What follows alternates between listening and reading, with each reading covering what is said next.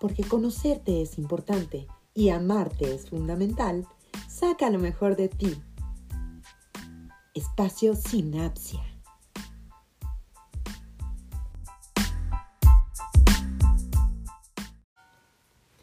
Hola, ¿qué tal? Bienvenido a tu espacio Sinapsia.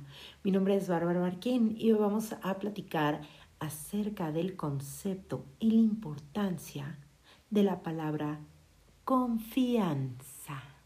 No te vayas, comenzamos.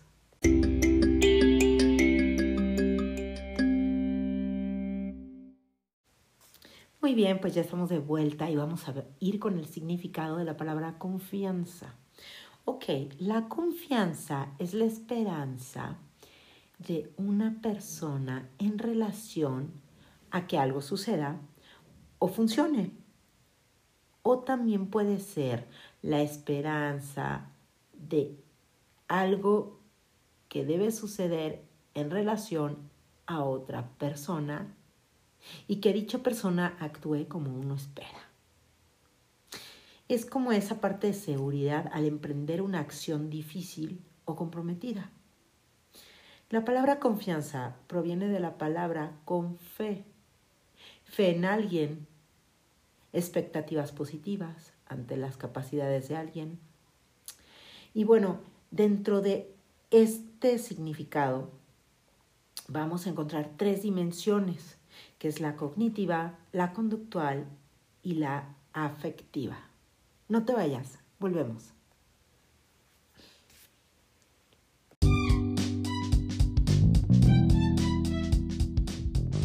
Este es tu espacio. Sinapsia.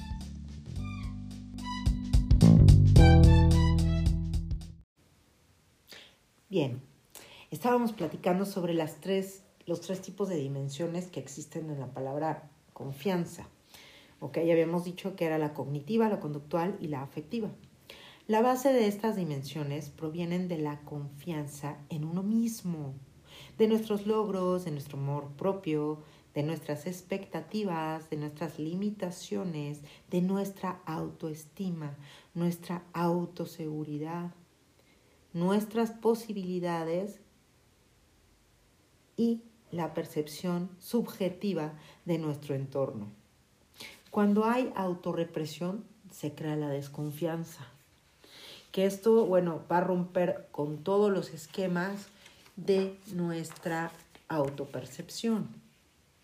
La confianza en sí es un sentimiento que se manifiesta de manera específica hacia una situación, hacia una persona, hacia una circunstancia específica.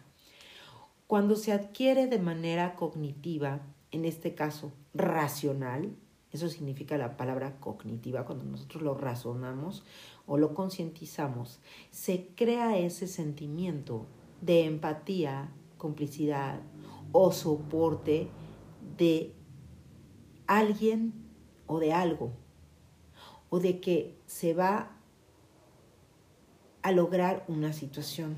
Cuando nosotros ya tenemos esta parte racional y consciente, se va directamente entonces a nuestra parte conductual por medio de las manifestaciones de agrado, de cariño o gratitud hacia una persona, hacia algún proyecto, hacia una cuestión laboral. De ahí pasamos finalmente a ese lazo con otra persona y se crea la parte afectiva. Esto puede generar cariño, agradecimiento, amor, amistad, etc. ¿Te ha sucedido? Volvemos.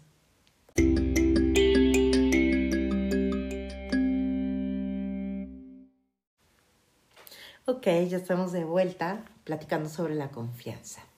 Ok, cuando nosotros vemos que ese proceso ya se cumplió entre lo cognitivo, lo conductual y lo afectivo, Vamos a notar que la confianza surge entonces de una promesa realizada de manera manifiesta o implícita entre dos partes, ya sea de manera laboral, social, personal, grupal, etc. todo puede ser variable según el vínculo y la situación, ¿ok? Aquí vamos a ver que existe la confianza de diferentes maneras y ese tipo de sentimiento es variable dependiendo la circunstancia. Por ejemplo, un médico y un paciente, un abogado y un defendido, una pareja, un hombre y una mujer en una relación, llámese marital, de pareja o de noviazgo. Aquí viene una parte afectiva muy fuerte. También viene la parte, por ejemplo, que podemos encontrar entre un profesor y un alumno, ¿no? Esa confianza de poder hablar con tu maestro y preguntarle las dudas que tienes y el profesor tener la confianza de saber que a lo mejor te da su tiempo para esclarecerte las dudas, ¿no? El médico y la paciente, como lo mencioné anteriormente, es sumamente importante ese tipo de confianza. ¿Por qué? Porque si hay que someterse a un procedimiento quirúrgico uno debe de estar en plena confianza de entregarle su ser a un médico para que este médico pues pueda curarlo. Y así en diferentes circunstancias. Por eso es que la parte circunstancial juega un papel muy importante dentro de la confianza. Pero cuidado, la confianza puede unir o puede destruir para siempre un vínculo o una relación. No te vayas. Regresamos.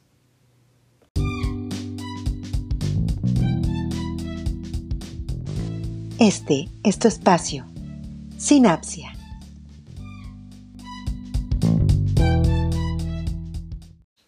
Bueno, ya estamos de vuelta y aquí es donde nos preguntamos, ¿cómo debe ser adquirida la confianza?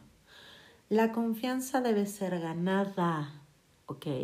Trabajada muchas veces, yo diría que la mayoría de las veces. Y no debe ser ni comprada ni obligada.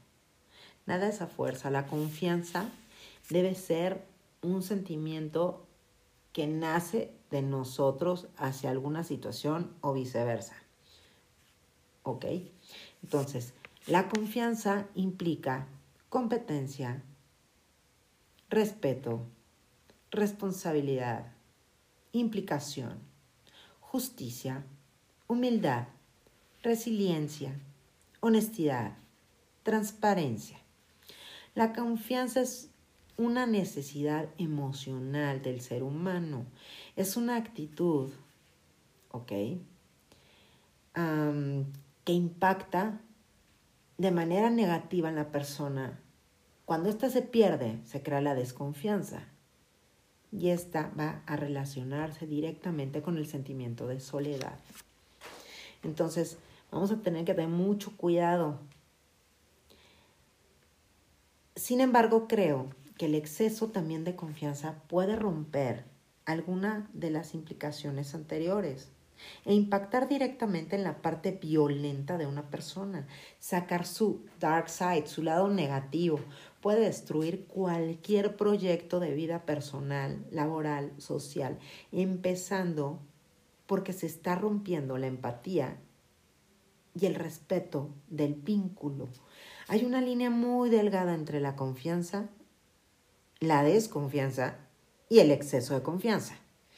Entonces hay que manejar justo, el nivel justo de confianza para que se mantenga la relación y el vínculo como algo asertivo, algo productivo, algo fructífero y algo que nos da paz, que nos deja tranquilos. ¿Ok? no hay que abusar de la confianza, ya que muchas veces se puede demeritar una situación, un proyecto, eh, en, en conclusión puede meritar hasta tu propia autoestima. Qué interesante, ¿verdad? Volvemos.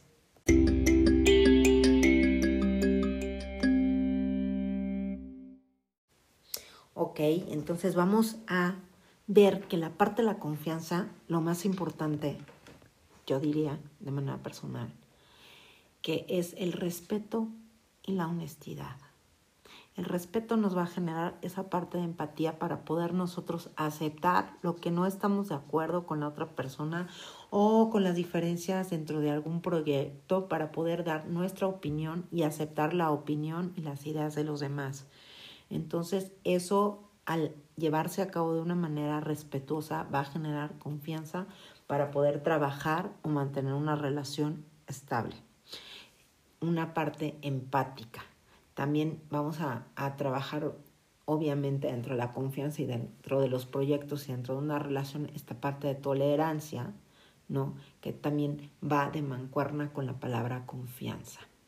La honestidad, bueno, es una parte sumamente importante también, porque de aquí se desprende justamente el ser transparente, el decir las cosas tal cual las percibimos, tal cual no nos parecen.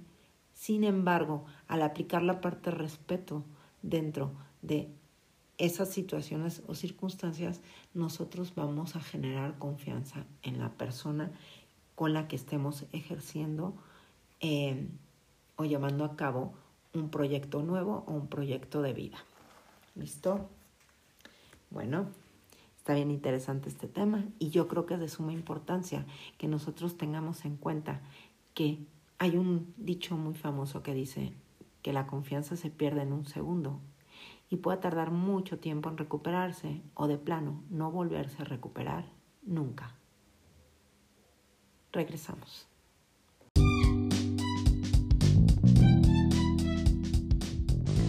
Este es espacio. Sinapsia.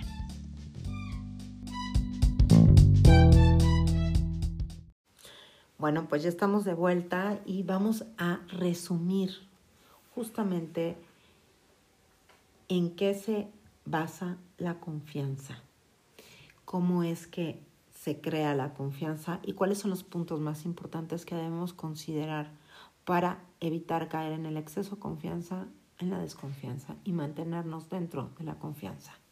La confianza se basa en creencias y prejuicios, ¿ok? Entonces debemos de evitar los prejuicios, debemos de respetar nuestras creencias respetando las de los demás y dejando fluir la situación como debe ser sin tratar de imponer ningún tipo de control. ¿Ok?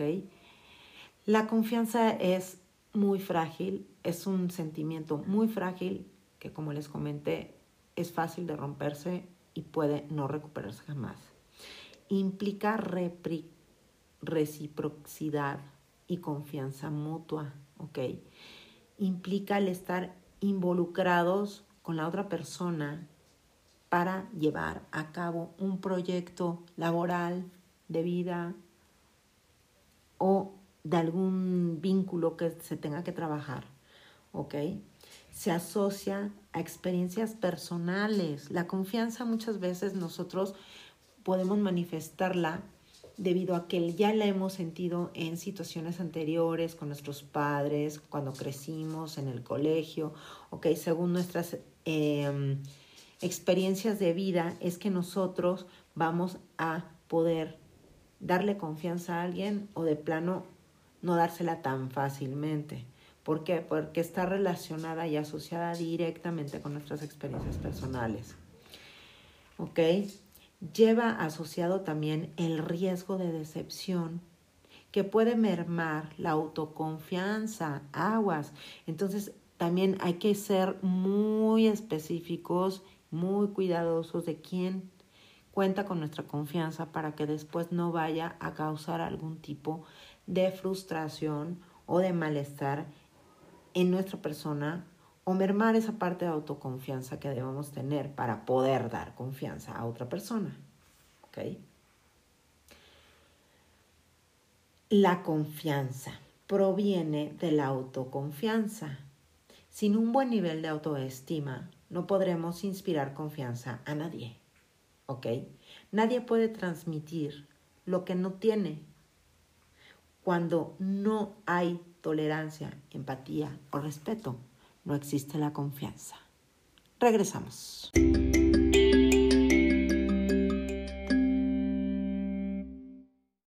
Bueno, pues ya estamos cerrando justamente este podcast que habla sobre la confianza. Y bueno, lo que, aquí lo que tenemos que tener bien presente siempre es que efectivamente cuando uno no tiene esa parte de autoestima bien puesta, esa parte de poderle dar a los demás confianza, pues no podemos transmitirla. no podemos crearle a otra persona que tenga confianza en nosotros. Por lo mismo es importante que valoremos lo que somos, que sepamos quiénes somos y lo que somos capaces de dar. La confianza también viene a partir de nuestras limitaciones. Entonces el saber nuestras limitaciones y saber también la parte de lo que nosotros podemos dar es sumamente importante para crear esta parte de confianza en cualquier tipo de situación. Bueno, yo me despido, mi nombre es Bárbara Barquín y no, no olviden que pueden contactarme vía Facebook, eh, Instagram, me pueden contactar por Twitter a gmail.com y no lo olviden, este es su espacio, Sinapsia.